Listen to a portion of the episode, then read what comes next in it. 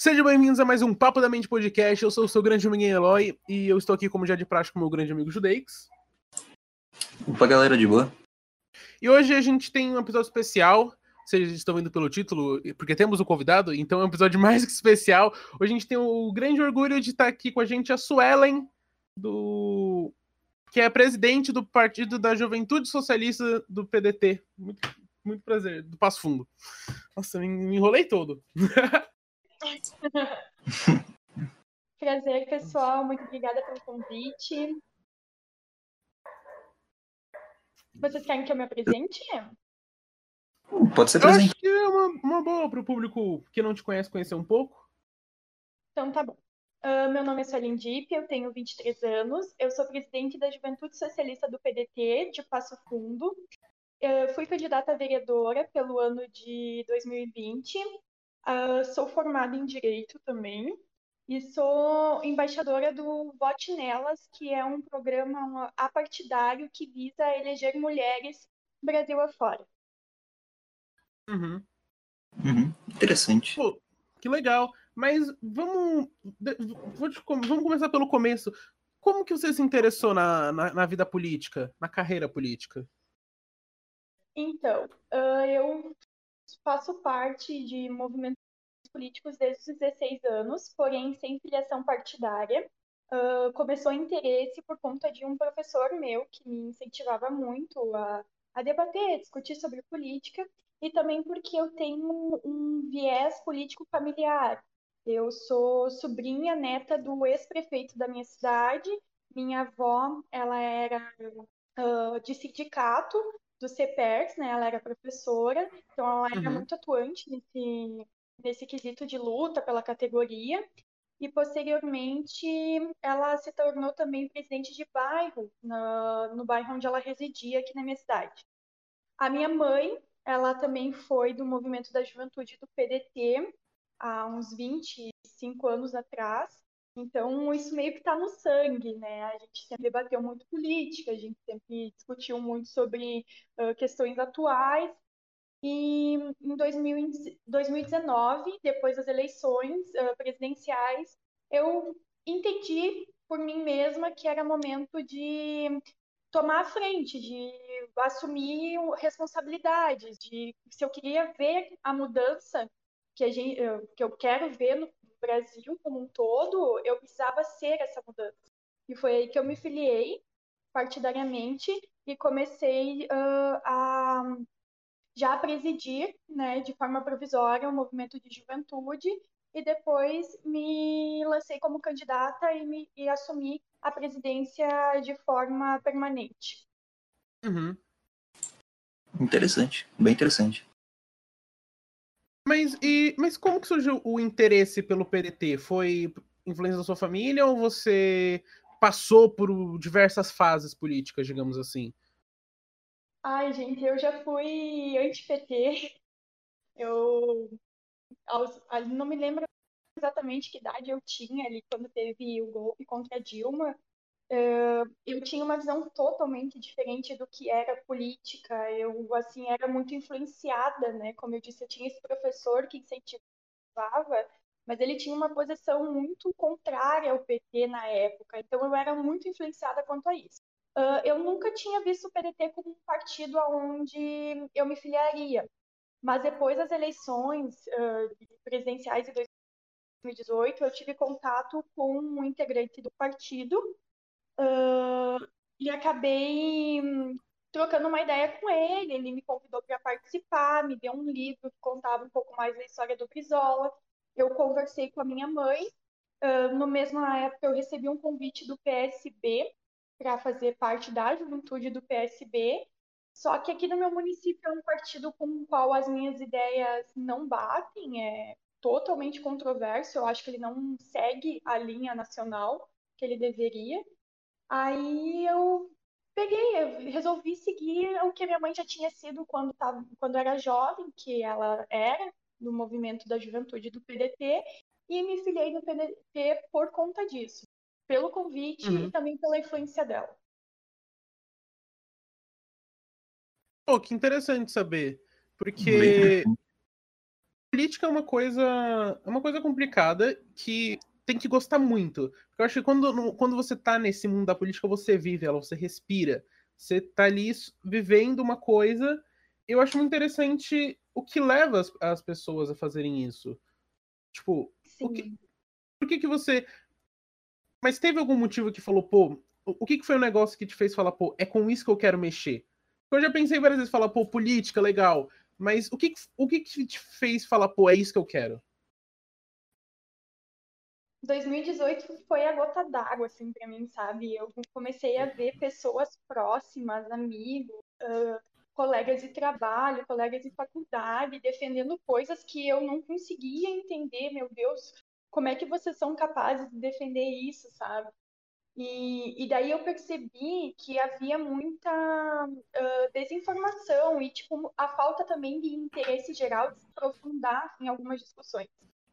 Uhum. E, e ali eu me sentia muito afetada uh, pessoalmente, foi uma questão bem interna mesmo, de, de, bom, eu estou perdendo amizades porque eu percebi que eles, na verdade, não pensam como eu, eles não, eles não acreditam nas mesmas causas que eu. E eu estava no início, estava quase na metade da faculdade nessa época, e eu já tinha mudado muito a minha visão sobre questões como, por exemplo, a legalização do aborto, a, uhum. a questão da pena de morte, a maioridade penal, já tinham sido coisas que eu já tinha mudado o pensamento, que antes eu era a favor, era contra e passei a ser a favor, e coisas que eu era a favor e passei a ser contra, porque eu, porque eu entendi uh, que aquilo era melhor para o todo, para o geral, não só para mim individualmente. Então, esse foi o ápice, sabe? Quando eu me senti diretamente afetada pela forma de pensar das outras pessoas. E aí eu disse, não, eu preciso fazer algo referente a isso. Interessante. Então, tipo, a motivação para você entrar no política foi, tipo, basicamente ajudar o próximo mesmo. Você não entrou por, tipo, nenhum motivo muito pessoal, assim, sabe? Foi só uma coisa mais de, tipo, eu quero realmente ajudar o próximo, eu quero fazer o bem e tudo mais. Mais ou menos uma coisa assim. Exatamente. Uhum. Eu queria poder modificar a realidade onde a gente está inserido hoje. Uhum. Tipo, eu tenho certeza que eh, pelo menos tipo, uma grande maioria dos políticos é assim também. Tipo, se interessaram justamente na política por conta disso. Mas lógico, né? Tem umas maçãs podres por aí. Posso é... fazer maçãs podres? Posso fazer. Uhum. Posso fazer uma pergunta meio polêmica? Pode. Mas você acha que. Eu já, já vi muita gente falando que dê poder a alguém e veja quem ele realmente é.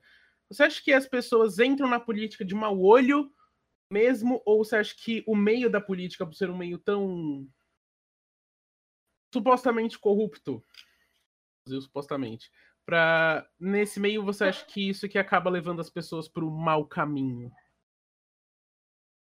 Eu acho que a pessoa que entra na política e depois mostra a verdadeira face, como tu disse, dê o poder à pessoa e conheça realmente uh, a verdadeira face dela, eu acho que a pessoa ela não, ela não muda.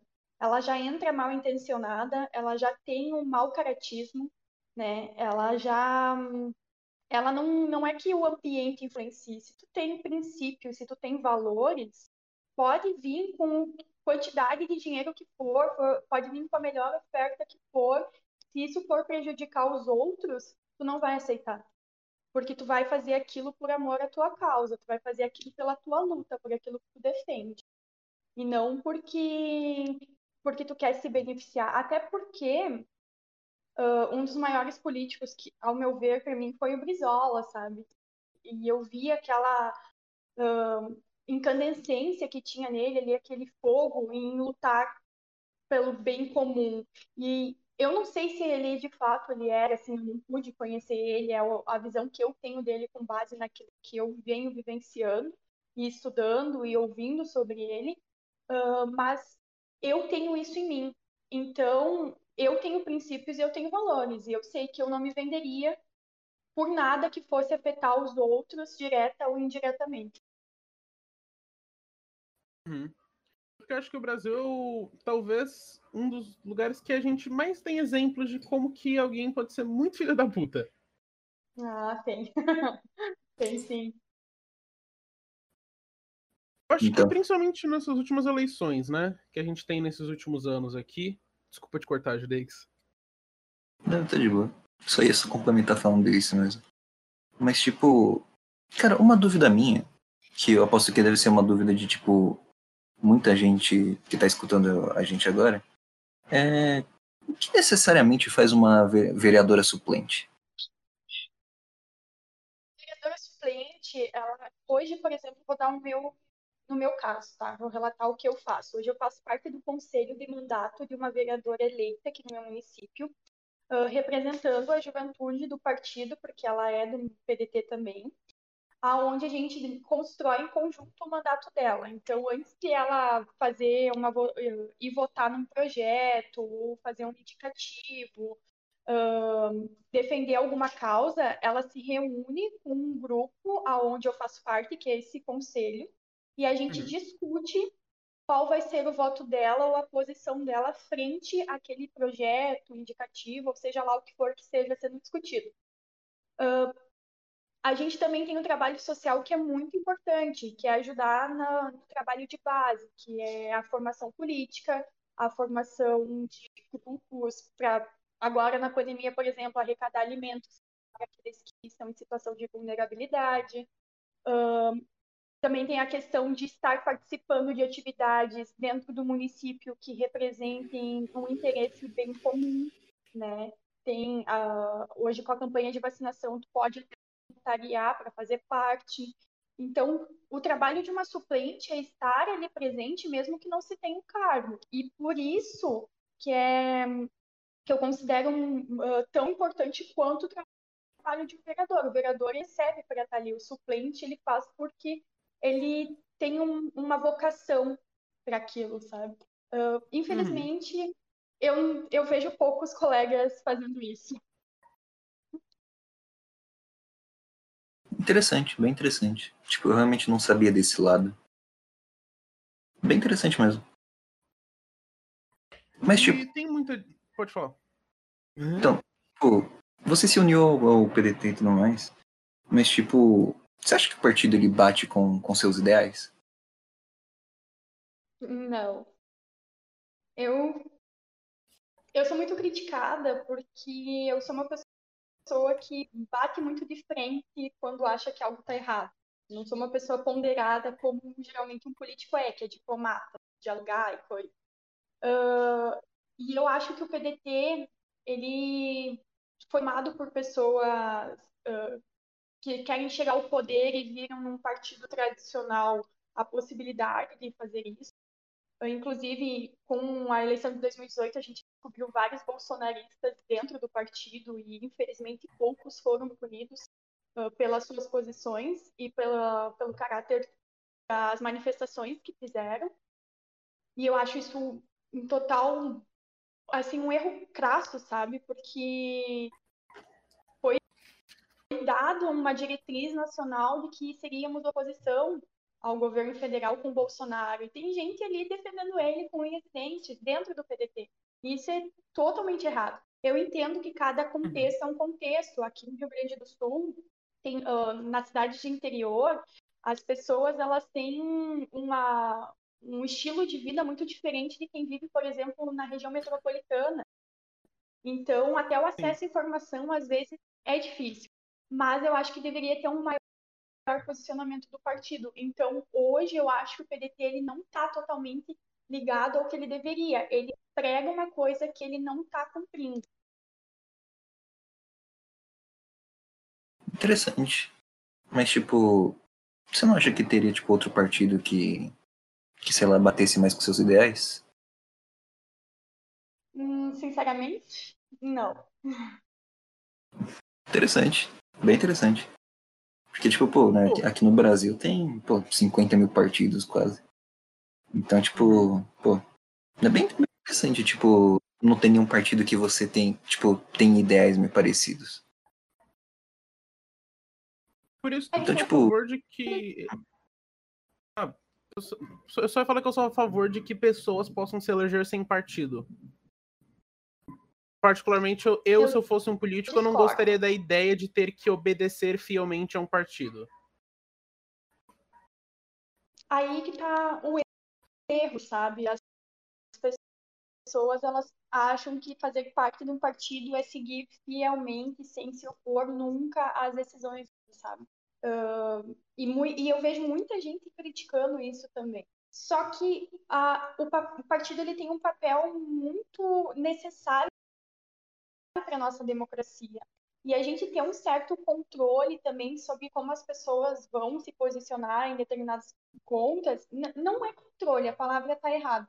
Mas tu conseguir ah, remanejar, talvez, mostrar um outro lado para a pessoa e, e fazer com que ela seja leal àquilo que ela está defendendo, é uma forma de ah, também ponderar certas situações que poderiam ser ah, prejudiciais, sabe, para o todo. Quando tu faz parte de um partido, tu entra, tu tem que ler a cartilha, tu tem que saber o que que aquele partido defende. O PDT, a base dele é a educação, então a gente não tem como a, a educação e os trabalhadores, né? A gente tem que deixar bem claro. E quando a gente vê alguém votando contra a educação ou, tipo, tirando renda dos trabalhadores, como foi a reforma da Previdência, tu se choca porque, cara, tu entrou no partido sabendo que aquelas eram as bases, por que que tu tá votando contra aquilo que o partido defende? Então tá no partido errado, sabe? É uma forma de filtrar e também da pessoa saber se ela tá de fato no ambiente que ela ah, se, se sente confortável, diria assim, ou não. Uhum. Mas por um outro lado, você não acha que às vezes, não, por não existir um partido que você concorde 100%, você acaba se filiando a um, e chega um momento que às vezes vai ter um ponto ali do seu partido que você vai querer tomar outra decisão? E de que mesmo que Sim. isso seja uma parte do trabalho, ainda assim, pelo menos é o que a gente vê aqui de fora, é que há uma. Eu não sei se represália tá, tá, tá certo essa palavra, mas é uma repressão dos próprias pessoas do partido contra a pessoa que fala algo contra. Ó, eu vou, eu vou dizer o seguinte. Eu, em casos extremos, por exemplo, no partido existe o conselho de ética. O- a pessoa ela vai para o conselho de ética e lá ela é de- deliberado se ela de fato vai ser expulsa do partido, vai sofrer uma advertência ou não deixar seguir o baile, entendeu? Ah, eu vejo ah, nessa questão de partidos ah, uma forma de tu ter uma orientação da onde tu vai, para onde tu vai, como tu vai fazer, sabe? E, e eu não não vejo também assim autoritário, tipo, ai, tu não pode votar contra o partido, tu pode ser contra determinada. Não, tu pode sim. Tanto é que, como eu disse, eu sou uma pessoa que às vezes sou muito contrária às decisões do PDT. E como presidente de um movimento, a minha responsabilidade é ainda maior, porque eu estou defendendo também junto a, ao pensamento de vários outros jovens que estão ali dentro. Aí o que, que a gente faz? A gente constrói o diálogo. A gente determina, ó, a orientação do partido é essa, mas não é obrigado a seguir ela, sabe? Agora, se for algo muito, como eu disse, tu votou contra algo que é tipo ah, basilar dentro do partido, aí sim, aí a gente leva para o conselho de ética e vamos discutir uma punição, uma sanção, uma expulsão que se faça jus àquilo que tu contrariou, mas ele não te proíbe de pensar diferente ou até mesmo querer votar diferente. Uhum. Um exemplo desse caso, então, você acha que seria o exemplo do caso da Tabata Amaral?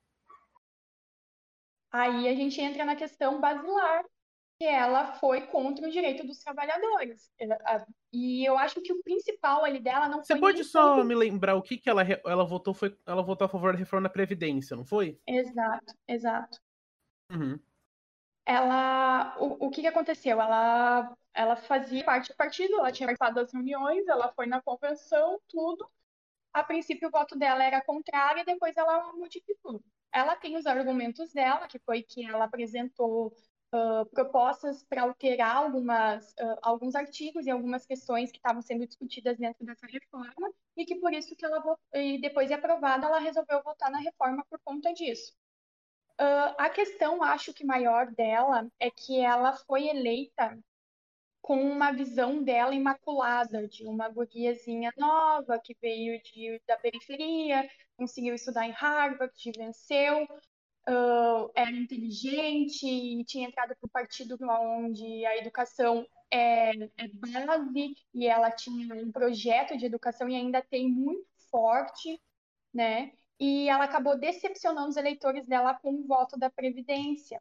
Então, saiu daquela figura imaculada, perfeita, de modelo a ser seguido, para uma pessoa que traiu a, a sua base, seus eleitores.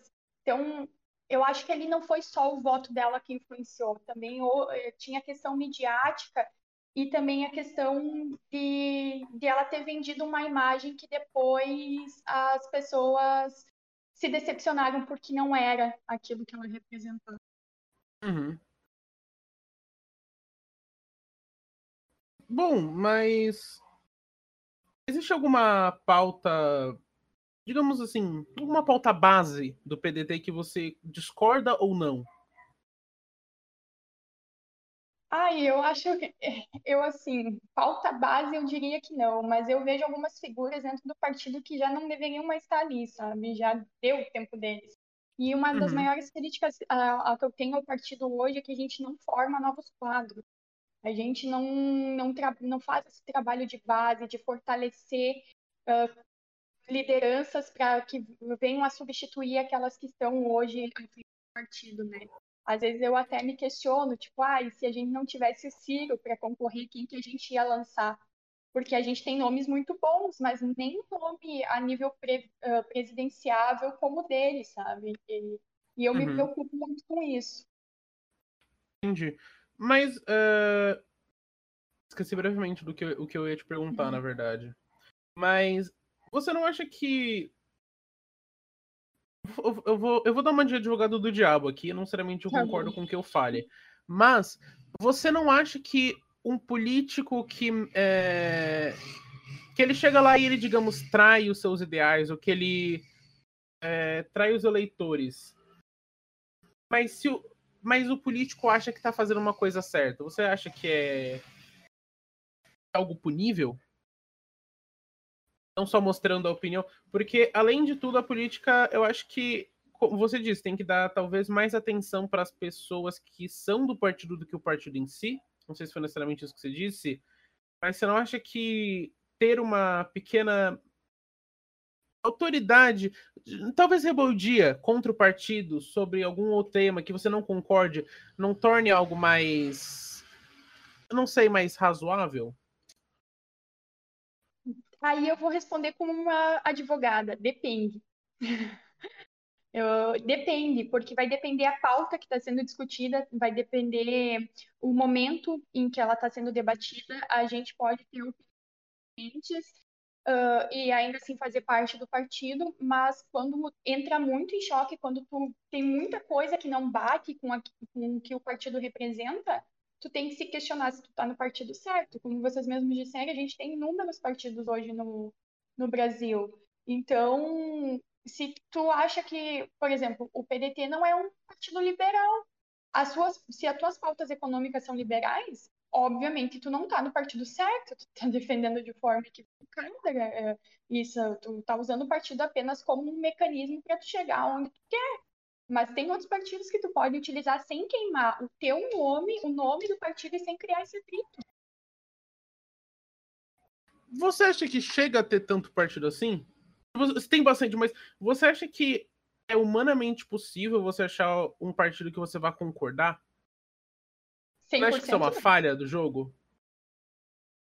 Eu acho que 100% tu nunca vai encontrar um partido que seja 100%, assim, ó, que tu diga 100% eu sou igualzinho a esse partido. Eu acho muito difícil, assim. Uns 99 ok, mas 100% não tem como. Uhum. É, não, concordo. Eu acho que foi meio exagerada é, é, mi- minha analogia, mas eu acho que, de, de certo modo, eu acho que eu vejo um problema na realmente na existência de, tipo. Não, não, não, não diria na essência de partidos, mas eu acho que partido é uma coisa muito forte. Acho que é uma coisa que talvez não devesse durar tanto tempo quanto dura. Eu, eu, vou explicar isso de um. Eu vou só explicar um ponto meu. Eu, particularmente, tá. acho que o PT deveria ser extinto. Não as pessoas, eu só acho que o partido deveria ser quebrado e que faça um novo. PT 2.0, uma estrelinha vermelha com um 2 ali do lado. Mas eu acho que o nome, que, que o poder que você dá quando você coloca uma grande instituição, mesmo que não seja no poder, eu acho que você acaba atrelando uma imagem muito forte que você nunca vai conseguir se desvencilhar e sempre vai ser rotulado. Tá, eu entendi teu ponto de vista, mas eu vou te dar um exemplo de um partido que tentou isso há pouco tempo atrás e não teve muito sucesso, que foi o PCdoB. O PCdoB tentou criar um movimento 65 para se desvincular um pouco da imagem de comunista que ele tinha. E falhou miseravelmente, porque as pessoas elas sabem que o partido só mudou de nome, e os ideais ainda são os mesmos.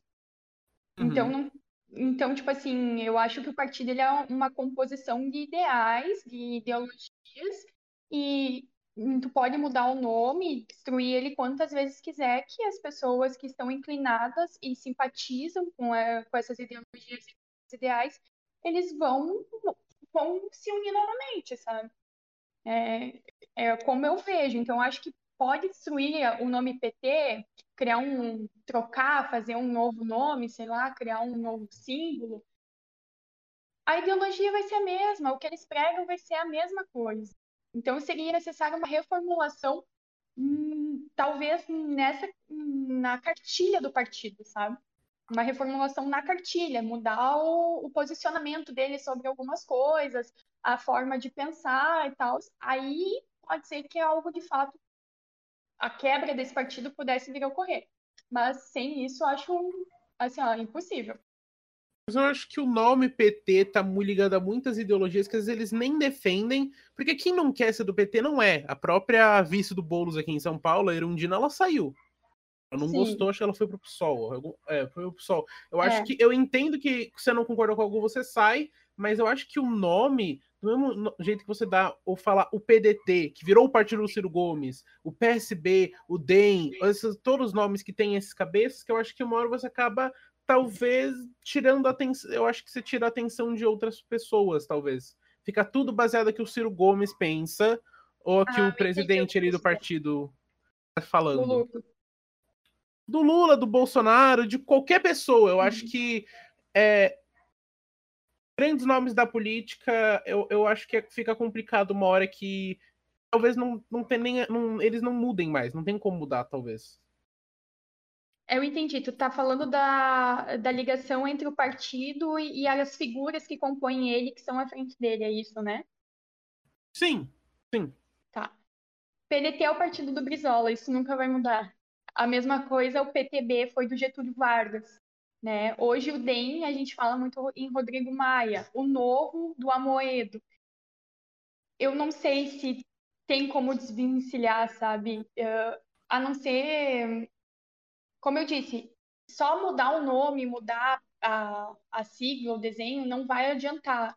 Eu teria que ter uma extinção completa do partido e uh, uma reformulação na sua cartilha, e aí a gente compor com outros quadros, né? ou fazer que nem o PSDB. O PSDB é um partido, eu considero um partido de direita, pela, pelo que eles pregam. Uh, aqui no Rio Grande do Sul a gente tem o Eduardo Leite, que está à frente desse partido, mas a gente tem em São Paulo o Dória. E são dois nomes que estão caminhando meio para lado a lado, assim. O, o Dória eu acho que tem uma imagem um pouco pior do que o Eduardo Leite, mas os dois têm mais ou menos a mesma linha de raciocínio nas pautas uhum. que defendem mas são, é um partido que está sempre criando novos nomes. Aqui em Passo Fundo, na minha cidade, o deputado estadual daqui é o Matheus Vespe. E ele é um cara que se elegeu a vereador, na metade do mandato já concorreu a deputado e já se elegeu. Por quê? Porque o partido investiu nele. Porque o partido trabalhou na imagem dele, entende? Não que uhum. seja uma imagem boa, não não estou defendendo, tá? Nem o Eduardo, nem o Dória, nem ninguém. Mas eu estou mostrando que é um partido que tá. Uh, ele consegue fazer essa criação de novos quadros e ele consegue substituir os nomes que estão à frente dele conforme a, a política vai se movimentando. Sim. Você acha que está tendo um erro no, em como as pessoas, em como os partidos estão administrando a política hoje em dia? Em que sentido?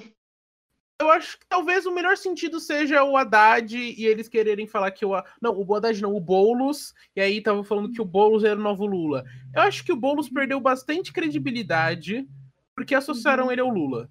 Eu, eu, eu acho que isso deu uma quebrada nele que querem associar com os grandes nomes e sempre eles e não querem mudar, não querem dar espaço para novas pessoas. Não que essas novas pessoas de hoje em dia sejam melhores, mas eu acho que fica nos mesmos 14 caras ali que estão todo ano, os caras que aparecem de 4 em 4 anos que fora isso você nunca mais vê, e aí só tem eles praticamente.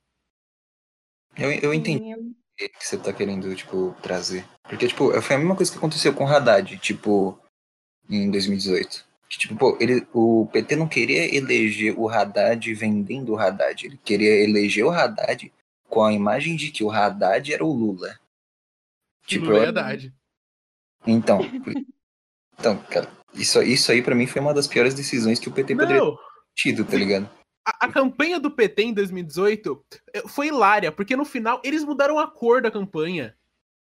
Então eles perderam o negócio do vermelho, sei lá, e botaram a Manuela ali no meio também, que eu não sou o maior fã da Manuela Dávila. Nossa, sou uma pessoa muito gentil. Assim, não sei porque eu falei eu... isso. Não.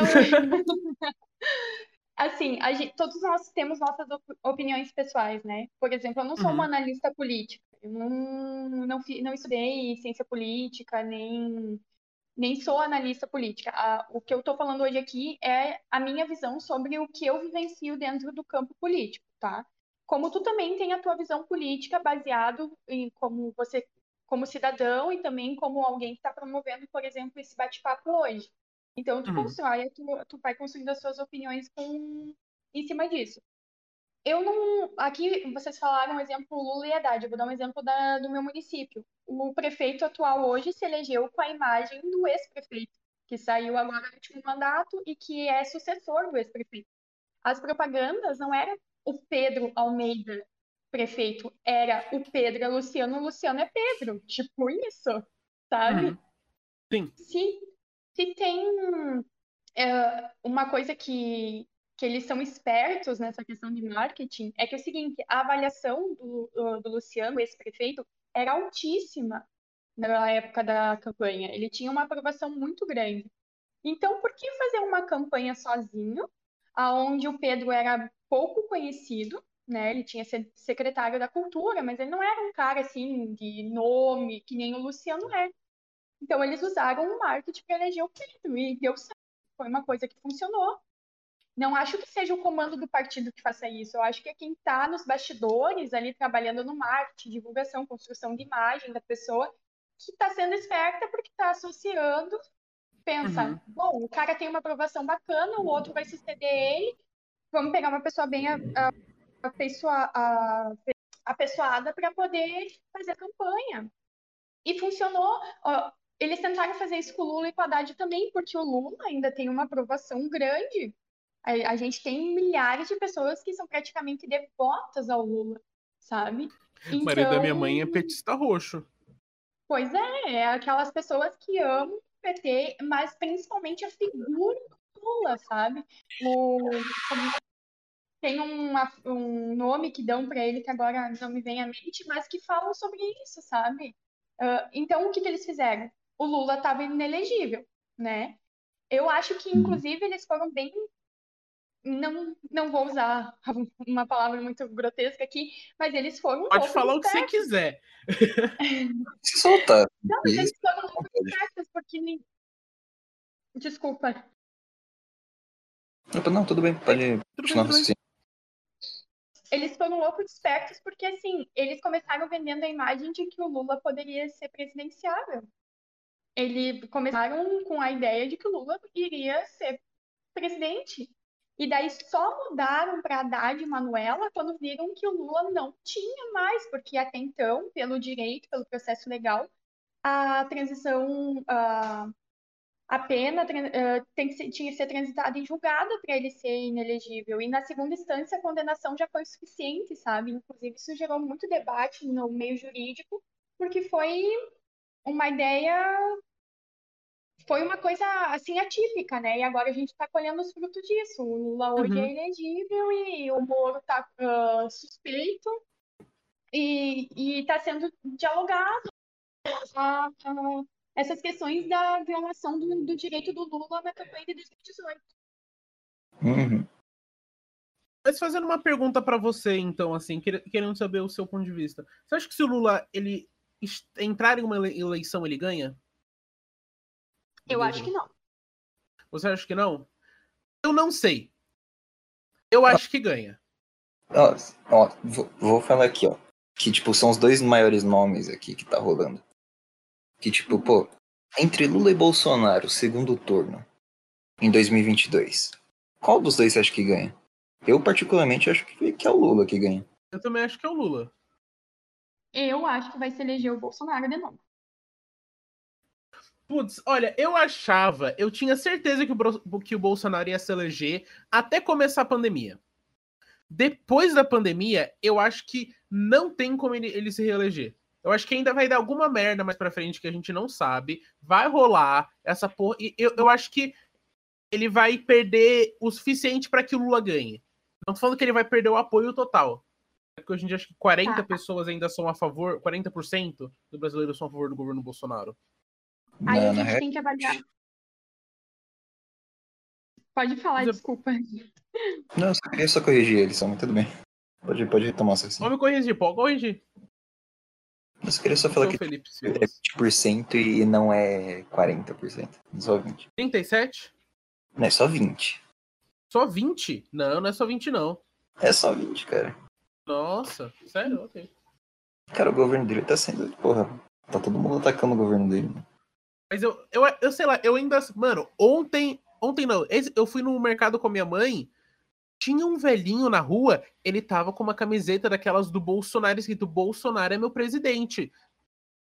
Eu, não, eu nunca tinha visto um negócio desse. Eu vi, eu fiquei tipo, caramba, ainda tem, bicho. Eu acho que é mais do que a gente pensa.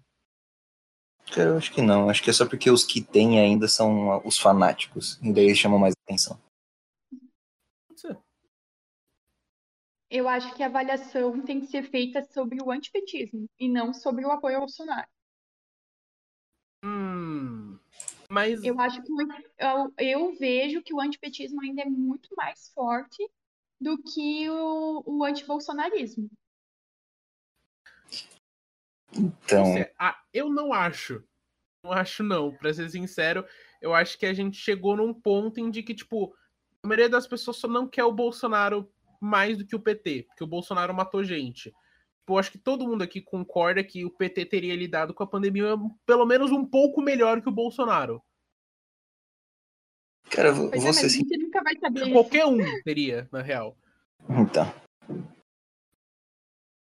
Pô, eu acho que talvez a gente chegou num ponto em que o pessoal não quer o Bolsonaro e o PT, tipo, não, a gente não vai ter opção, tá ligado? Eu acho que aí a opção o Bolsonaro não vai se prevalecer. Olha, o segundo turno, Bolsonaro e Lula, eu vou ficar muito triste. Muito mesmo. Porque eu acho que a gente precisa ahn, reenergizar, não é a palavra, como é que. Renovar, sabe? A gente precisa botar um político que seja mais moderado, que não tenha tanto populismo carregado junto. Eu sou suspeita para falar, e vocês devem saber quem que é meu candidato de primeiro turno. Sim, sim. sim, sim. Mas, mas mesmo que não fosse ele no segundo turno e fosse Lula e outra pessoa, eu ainda ia preferir a outra pessoa, ah, que não fosse Bolsonaro, óbvio, né? Porque eu acho que a gente precisa ter essa, ah, essa oportunidade de ver o Brasil fora das polarizações. A gente Sim. hoje está muito polarizado, a gente eu nunca vi tanta gente irritada ao mesmo tempo. A gente não pode comentar nada que, que seja fora do ou do lulapetismo ou do bolsonarismo, que as pessoas elas ficam, elas simplesmente se ofendem como se a gente estivesse atacando diretamente elas, sabe? Sim. Se criou uma é- essa se criou essa questão de violência que ficou muito mais acentuada durante esses anos do Bolsonaro, porque ele incentivou muito a isso, ele citou muito a isso, ele uh, uh, facilitou o acesso às armas e agora com tudo que vem acontecendo nos últimos dias. E eu me preocupo, eu me preocupo muito porque a gente perdeu, para mim, o Brasil sempre foi um país, não de pessoas alegres, sabe? Mas de pessoas receptivas, pessoas acolhedoras, que a gente conseguia, que a gente chegava aqui e a gente sentia, uh, se sentia confortável em conversar, em debater, em dialogar. E eu não vejo mais isso no meu país. O meu país, ele está se apagando. Ele está uhum.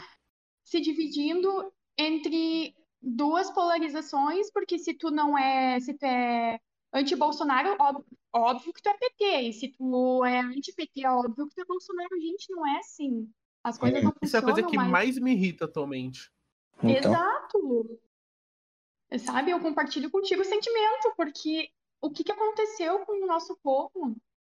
O que, que aconteceu que, que a gente perdeu o nosso, o, o nosso brilho? A gente era um país que tinha tudo para ser mais foda que os Estados Unidos, para estar tá em desenvolvimento a mil por hora, industrializado, com uma economia lá em cima. Ok, a pandemia, vamos esquecer que tem a pandemia e vamos dizer que a gente está num período normal, tá? Mas uh, mesmo com a pandemia, a gente não ia estar com os índices tão baixos como a gente tem de desenvolvimento do PIB, com corte de verbas, com nossas pessoas morrendo em fila de hospitais. Então, assim, ó, a gente precisa sair de, desse antro que foi construído de ódio. A gente precisa dar um terceiro viés. Não importa, o meu candidato primeiro turno é o Ciro Gomes, mas se não fosse, uh, mesmo que não seja ele no segundo turno, contra Bolsonaro, contra Lula, eu gostaria que fosse uma terceira pessoa que pudesse trazer uma outra ideia sobre o Brasil e mostrar uma outra face, porque PT, governo PT, a gente já sabe o que, que eles defendem, como é que é, teve seus pontos bons e teve seus pontos ruins, teve, e a gente também já sabe como é que é o bolsonarismo, e o bolsonarismo não quer nem de graça de volta. É, um, é uma coisa que não gostaria nunca. Então vamos dar a oportunidade de ver o Brasil de outro ponto, de outro foco. Sim, sim. Realmente tá tudo muito radical. Tipo, é só tipo ou um lado ou outro. Não tem. Não tem. Não tem, não tem um meio. Não tem um meio termo. Tipo, não tem como você ser tipo de centro no Brasil direito. Isso aí é foda, porque, cara. Realmente, que nem você falou. É, adoraria ter, ter um terceiro nome ao invés de Lula e Bolsonaro. Mas, infelizmente, se caso Lula se candidatar, eu no segundo turno eu só tô vendo essa, essas duas opções. Mas também quem que tem para ir no primeiro turno? Porque apesar da gente ter bastante nome, quem que são os caras que vão fazer tanto barulho contra os cinco, sei lá, que estão ali todo ano? Então. Quem vai ser o cara que. Quem vai. Não, vai ser o, o Juninho Soares do, do partido de tal, tal lugar que não tem uma. Não tem uma disponibilidade tão grande que não, que não tá, que não tem como ele chegar ao poder se não tem poder para ele. Aí eu entro naquela questão que eu falei, que a minha crítica ao PDT e que eu vou estender aos demais partidos. A gente não investe em novas lideranças. A gente está uhum. focado nos nomes que já estão aí, que a população já conhece, já está nojada de ver toda a cada quatro anos ali na, no pleito eleitoral e, e que, sinceramente, olha, não acrescenta em nada, não, não, não acrescenta em nada. Eu ve, a Marina eu vejo que não vai concorrer mais, pelo que ela mesma vem se posicionando nos últimos tempos. E, e também tenho visto que alguns outros que concorreram em 2018 não vão se tentar novamente a candidatura aqui no, uh, no próximo pleito de 2022, né? E daí a gente se questiona, quem vai ser esse nome? A gente vai pegar um Luciano Huck da vida, que nunca meteu, mexeu com política, que é um empresário que tem uma ilha. O cara não conhece a realidade do povo, vender. ele tem uma ilha. Faz... Sim, o cara ele vende histórias de, de superação de pessoas que estão lá fodidas, vou usar bem o termo da palavra, que às vezes não tem nem o que comer dentro de casa para enriquecer, porque é isso que ele faz. Vai lá e abraça a pessoa que, tá em, que é pobre, que não tem uh, às vezes nem ter, conseguiu terminar os estudos, e, a, e como se aquilo fosse, ai, olha só que lindo, cara, é a mesma coisa que o Fantástico fez com a história do menino na árvore, meu. Ai, olha só, ele subiu na árvore para poder estudar. Isso não é superação, isso é banal. Estão vendendo como se fosse superação. Isso não é. A criança não deveria estar sujeita a isso. A criança deveria ter um espaço adequado de estudo, com acesso à internet, um computador de qualidade, com professores recebendo valores uh, moderados, porque uh, o salário do professor é uma vergonha no nosso país. E é um profissional muito importante, e é o mais desvalorizado, e daí vem vender como site de superação, aí quem quer consegue, meritocracia no então, velho, tipo, numa, numa sociedade que funciona, não era nem para isso acontecer, saca? Então não tem por que dar alma para isso. Não tem por que Acho que sempre leva que o pior problema de todos os países do mundo é a educação. O sistema de ensino atual é falho. Não só do Brasil, mas do mundo inteiro. Do Brasil é pior, e de vários lugares, mas eu acho que também tem a ver com o sistema. Eu, eu discordo, porque a gente tem países uh, da Oceania, por exemplo, ali na Nova Zelândia, Noruega, ah, esqueci o nome dos outros agora, mas é esses países que são pequenos, são menores, que hoje vivem na Oceania, eles são países que a, o índice de desenvolvimento deles é altíssimo. Ah, e a, a questão geográfica influencia, eles são países pequenos, mais fáceis de controlar, pá, pá, pá, pá, pá. Não, é questão de gestão. Coloca o Bolsonaro lá governar para ver se eles não vão ó, lá para baixo. Concordo. É, mas eu acho que eu. Mas eu não tô falando no sistema de gestão, tô falando no sistema de ensino. Mas jeito que é ensinado. Tô... mas eu também tô citando isso, porque lá a criança ela não tem mais aula expositiva, que a professora vai lá, passando quadro, tudo bonitinho, o aluno copia, decora e vai para a prova. Não. Lá a criança ela é incentivada a desenvolver a sua criatividade. Lá a criança ela, ela interage com o conteúdo, ela não só senta numa classe em filhinha indiano, com os coleguinhas, copia do quadro, responde uma questãozinha e é isso aí. Ela desenvolve várias capacidades. Uh, e não é só copiando, sabe? Então, eu acho que o sistema no Brasil está muito falho, a gente deveria rever ele, mas uh, tem países que já dão um exemplo disso e que poderiam uh, a gente usar o exemplo deles e, e, investir aqui, que iria influenciar e melhorar também a nossa qualidade de ensino. Uhum. Bom, é que eu, eu sou meio suspeito para falar quanto a isso. Eu sou um péssimo aluno na escola. Não sou, eu não sou, eu, eu não tiro notas ruins, mas o, o sistema, eu sou suspeito porque o sistema não se adequa a mim. É horrível falar isso. Mas, por exemplo, eu tenho transtorno de déficit de atenção e hiperatividade. A minha mente ela não funciona muito bem. Eu tenho uns parafusos a menos na cabeça.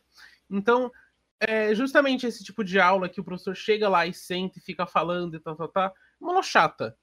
Uma aula chata que eu fico olhando para o concreto da parede, eu vejo o cara, eu acho mais, entre, eu acho mais entretivo.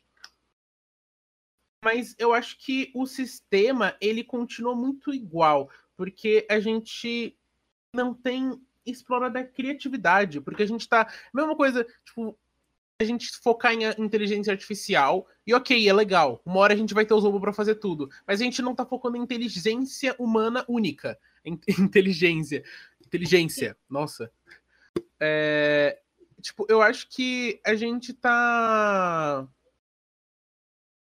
gente tem que chegar num ponto em que a gente tem que valorizar as pessoas por serem seres humanos e entender que talvez devessem ter mais métodos de ensino, principalmente ensino em casa. Eu sou muito a favor de ensino em casa.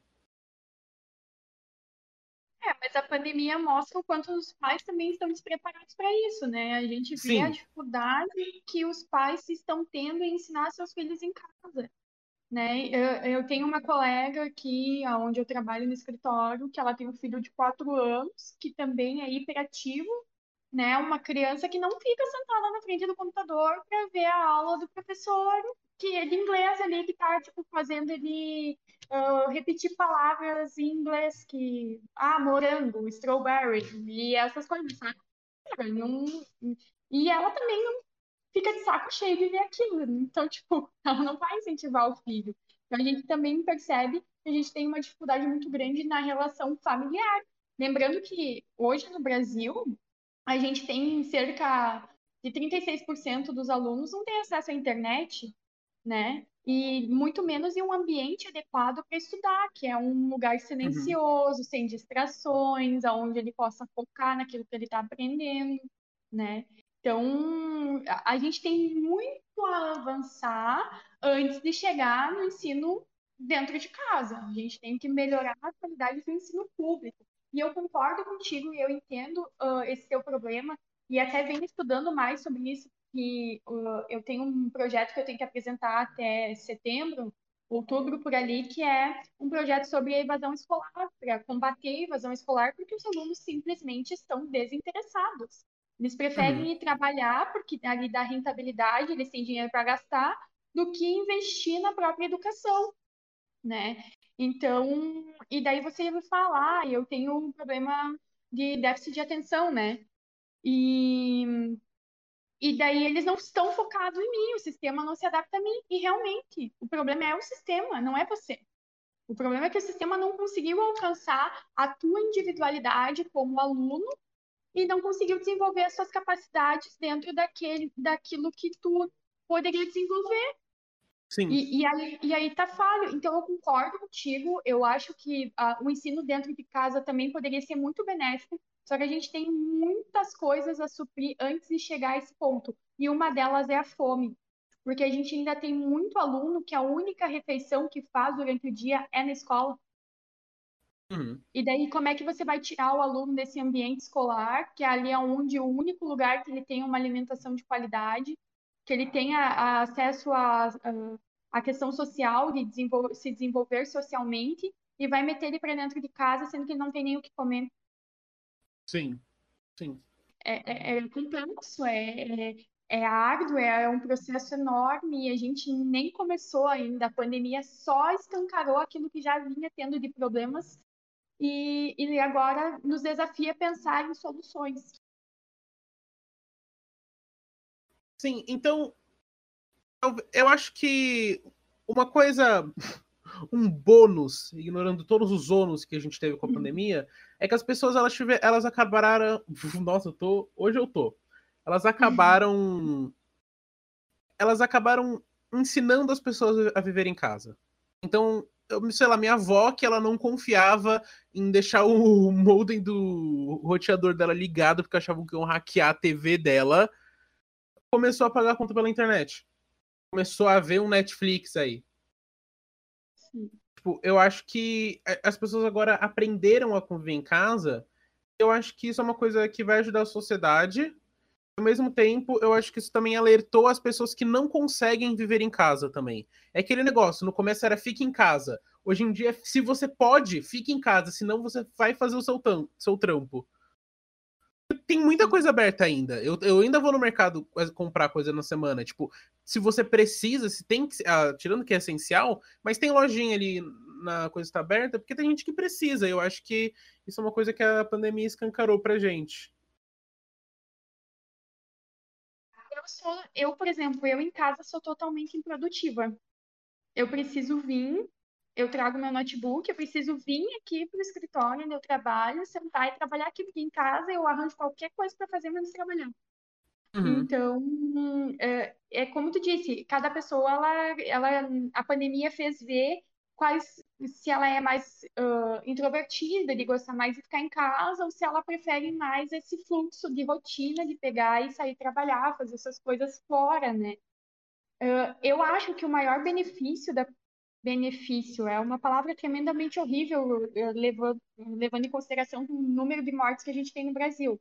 Mas Sim. levando em questão de bem-estar e, e de saúde, de cuidados com a própria saúde, a pandemia trouxe um, um benefício que foi a gente desacelerar um pouco. A gente é hoje uma sociedade que não tem tempo para nada e fez a gente valorizar algumas coisas que a gente tinha esquecido no decorrer da vida em si, assim, que é o contato familiar, que é as relações de amizade, esses laços que a gente cria.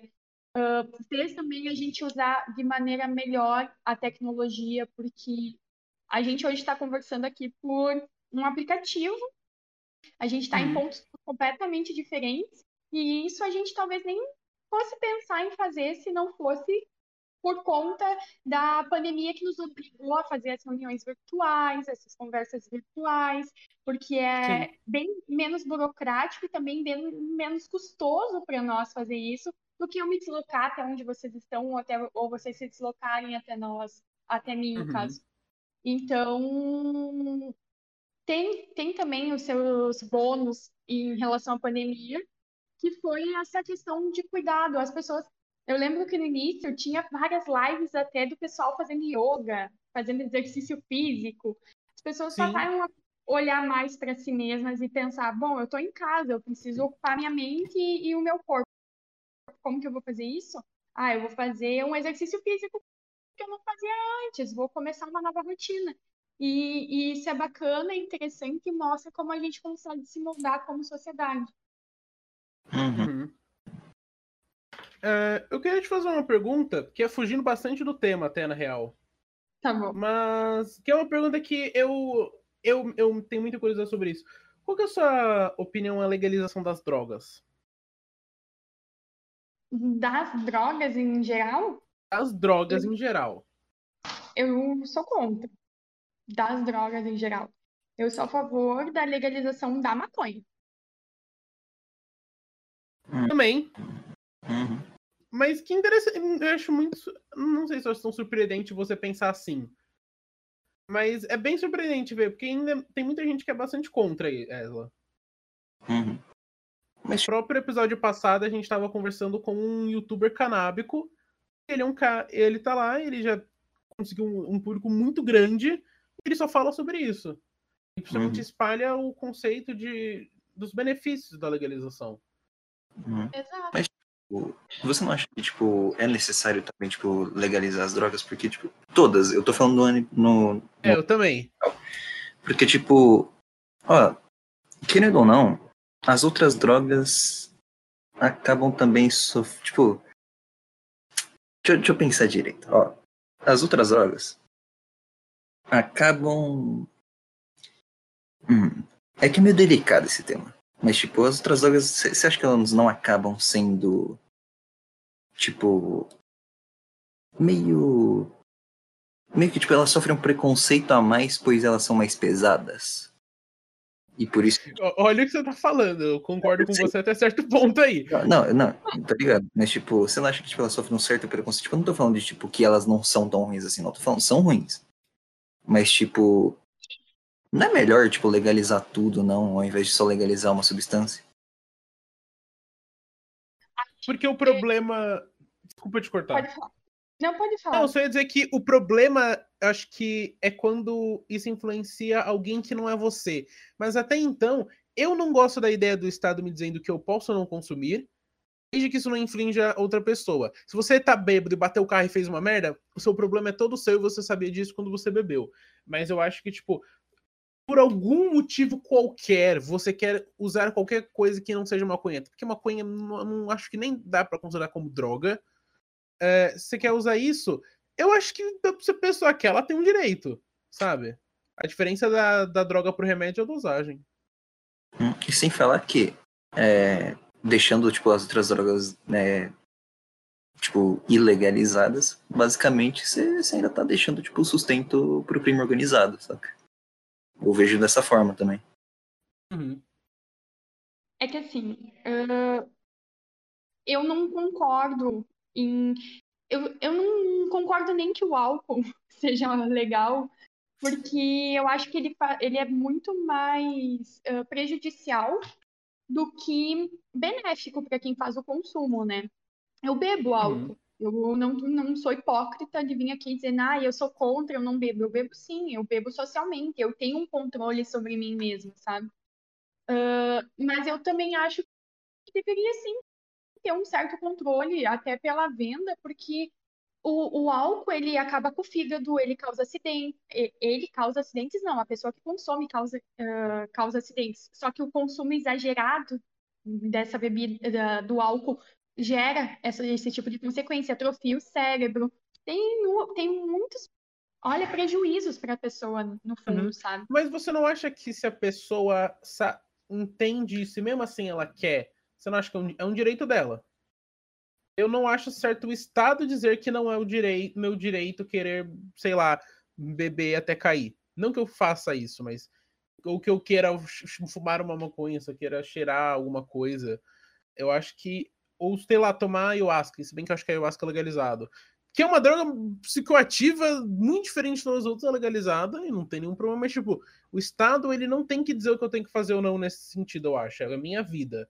Mas Eu acho é que aquela questão. Eu, eu acho que a questão que tu tá levantando aqui não é nem a questão da legalização das drogas em geral, mas sim o controle do Estado sobre as suas vontades individuais. Uhum. É isso, né?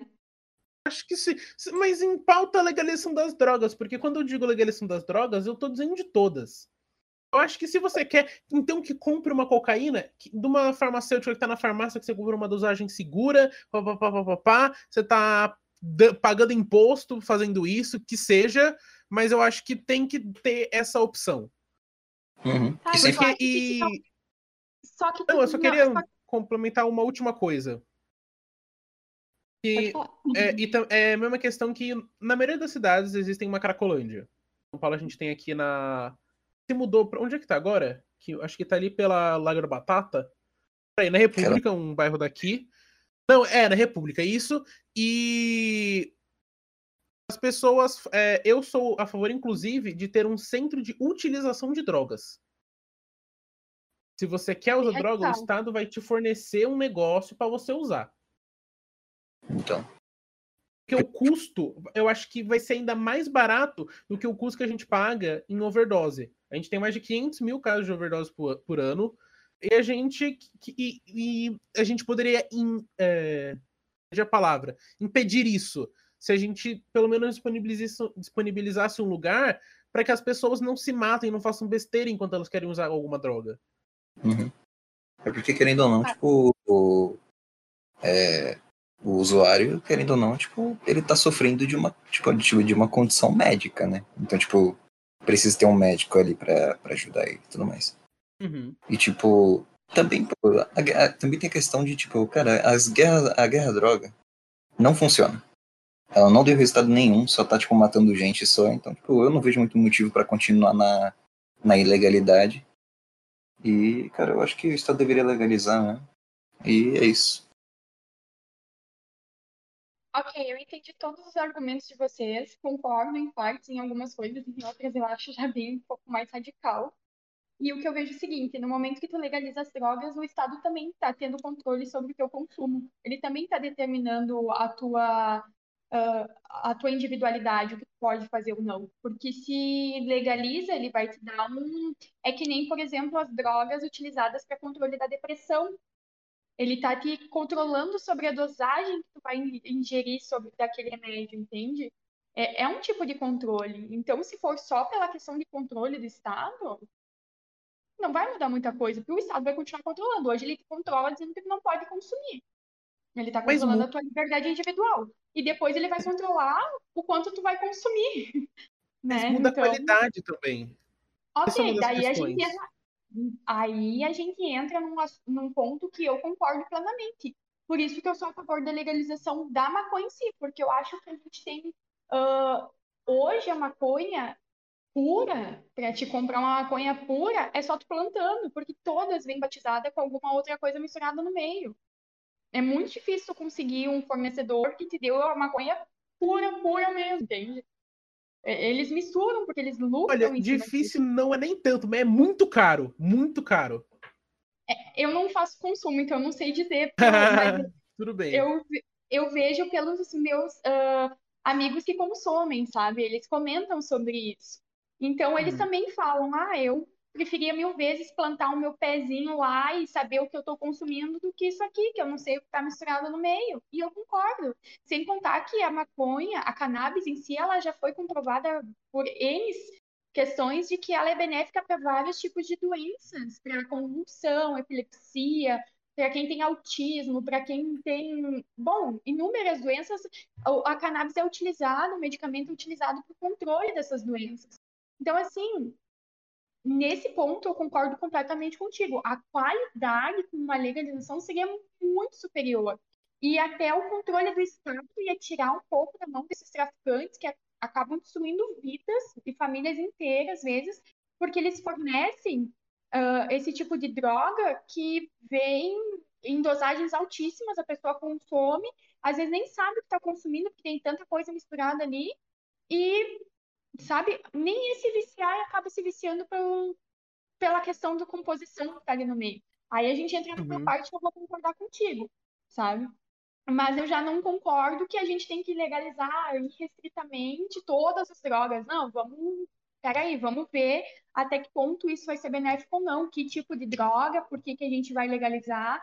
Ela traz algum benefício ou é só para a pessoa viajar tranquila, tipo, sabe? Eu fugi um Sim. pouquinho da realidade. Mas não, Então, mas eu, mas eu acho que se a pessoa quer viajar, ela também, eu acho que é um direito dela.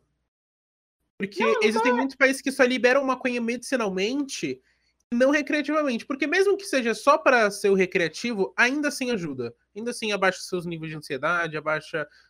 Faz você ter uma compreensão diferente do mundo. Não, não, eu só usei o exemplo de viajar para dizer um- uma das coisas que iriam ser pesquisadas. Por exemplo, um cigarro não faz viajar, não tem nenhum benefício, a não ser aquele tipo relax no momento que a pessoa está fumando, e ainda tem mais de duas mil substâncias tóxicas. É uma eh, pode causar câncer no pulmão, ainda o cheiro é horrível, vamos ser sinceros, eu tenho pavor Uhum. de cigarro. Então, Sim. E ela está tá ilegalizado, que nem a bebida alcoólica. A bebida alcoólica usada de forma restrita, indevidamente, causa inúmeros problemas. O alcoolismo aí é uma das doenças que a gente mais tem no século XXI, que as pessoas bebem assim como se não fosse existir o amanhã, né? É, a gente tava Então- falando disso episódio passado com um cara e, tipo, ho- hoje em dia eu ouso dizer que o maior público de consumo de álcool do Brasil são adolescentes.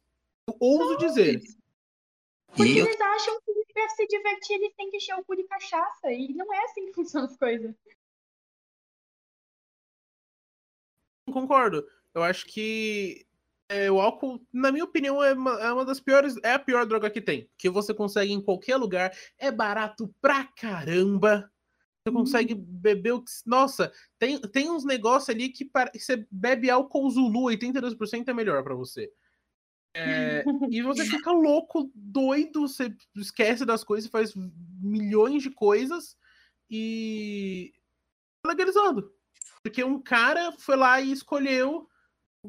Porque a toda luta com a maconha é racista também. Então sempre há essa questão de que foram sempre três homens brancos 80 anos atrás que falaram: isso pode, isso não pode, e o que você não gostar eu não, eu não vou proibir. É isso. É, basicamente, não, eu, compreendo o teu ponto de vista e, como eu disse, em boa parte eu concordo. Bom, é, mas eu acho que. gente- eu não sei. Que hora a gente começou aqui? Que eu me perdi um pouco no horário, na verdade. Acho que era, era 13 h 6 e 20 20. Ah, a gente deu quase uma hora. É o tempo que a gente costuma ficar. Nossa, eu per- perdi a noção do tempo do papo. É porque estava É. muito bom, realmente. E a gente só abordou assuntos bem pontuais, política, agora legalização, mas se pudesse render bem mais. Sim, sim. sim, sim. Você tá mais convidado aqui voltar aqui. A gente, é, com certeza esperamos que você volte. Eu fico muito feliz pelo convite, gostei muito. É a primeira vez que eu estou gravando um, podcast, então eu estou achando isso muito legal. Ah, eu sei que talvez eu- algumas questões vocês não, talvez não tenham, não tenha deixado tão claro, porque eu tenho uma visão e eu procuro me ah, polir um pouco também na forma de me expressar, porque eu, alguns pensamentos são incompreendidos, né? Então, eu tento deixar o mais amplo possível e às vezes acabo me perdendo. Então, agradeço pelo convite, vou adorar retornar numa próxima oportunidade e também convido vocês para me acompanharem, se gostarem do papo, se curtiram as ideias, para me acompanharem nas minhas ah, redes. Sim, elas vão estar todas no primeiro comentário fixado. Pra quem, pra quem quiser saber, elas vão estar todas lá, todos os links certinhos. Ah, se você quiser, a gente pode colocar. Tem alguma coisa que você quer divulgar pro pessoal? Não, só o Instagram, o Twitter também, eu, que são as redes que eu uso mais, eu- e é onde eu divulgo minha- melhor a minha opinião e as pautas que eu defendo. Uhum. Uhum. Bom, só lembrando só também que aí no primeiro comentário fixado também vai estar o link pro, pro podcast em todas as plataformas sociais, todas as plataformas de streaming sociais, acho. Que, bom, basicamente é o quê? Spotify, Google Podcast, Google Podcast, vocês sabem. E só lembrando só, entrem no papo, é, comentem nos comentários aí, tipo, pontos assim que vocês, que vocês acham que foram falhos, assim, tipo, tanto da, da nossa opinião quanto da opinião do convidado. Tipo, porque, bom, afinal, esse daqui foi um episódio mais voltado para política. E política, bom, basicamente se resume a diálogo. E, bom, é importante. Acho que é só isso então, né? É só isso. Então tá, Tá bom. meninos, muito obrigada. E Obrigado. a gente, e a gente conversa futuramente. Tá certo. Obrigado pela presença.